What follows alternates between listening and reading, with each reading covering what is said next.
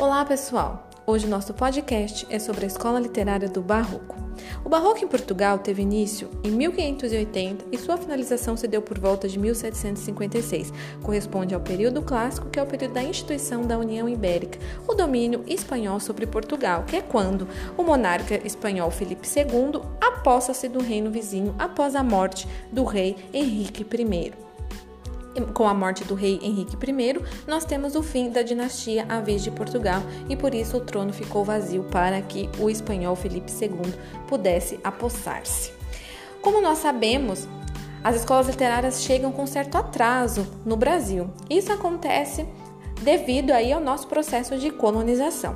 O barroco no Brasil iniciou-se em 1601 e finalizou-se por volta de 1768, pegando aí o período da era colonial, o ciclo da cana-de-açúcar mais propriamente dito. Mas não é importante nós entendermos o que estava acontecendo na sociedade para que a gente tivesse uma mudança na maneira das pessoas pensarem. Em 1517, o Martinho Lutero inicia o processo de ruptura com a Igreja Católica. Começam os processos de contra-reforma da Igreja, ou seja, algumas reformas começaram a acontecer devido à venda de indulgências para a construção da Basílica de São Pedro. Essas iniciativas contra-reformistas influenciam direto na literatura barroca. A cultura barroca, ela rejeita as incertezas racionalistas do período clássico e a naturalidade do Renascimento. É um período de dúvidas, de incerteza, de ornamentalismo e também de, de obscuridade. Quais são as principais características aí que deram entrada às produções literárias desse período? A instabilidade da vida, o cultismo e o conceptismo, o conceptismo, o ornamentalismo e a alegoria. O ornamentalismo, a gente tem aí a valorização do enfeite e a alegoria, os enigmas. Por isso que as obras de arte que correspondem ao período barroco são obras extremamente ornamentadas. Temos uma religiosidade exacerbada, como vocês podem perceber pelas obras que nós vemos na igreja, igreja que correspondem ao período barroco, ela tem essa valorização das obras de arte, por exemplo, e expressões das contradições. O que, que seria expressões de contradições? Nós temos aí muito paradoxo, oxímoro, antíteses, figuras de linguagem. A antítese, por exemplo, é a aproximação de palavras que exprimem ideias opostas, como amor e ódio. Amor e ódio caminham lado a lado. Isso seria uma antítese. O paradoxo é uma contradição, ou seja, uma oposição mais profunda que premeia no, no âmbito das ideias, por exemplo, vida e morte que se excluem. Né? Por exemplo, aqui uma frase: os mesmos braços que serviram de abrigo hoje transmitem solidão.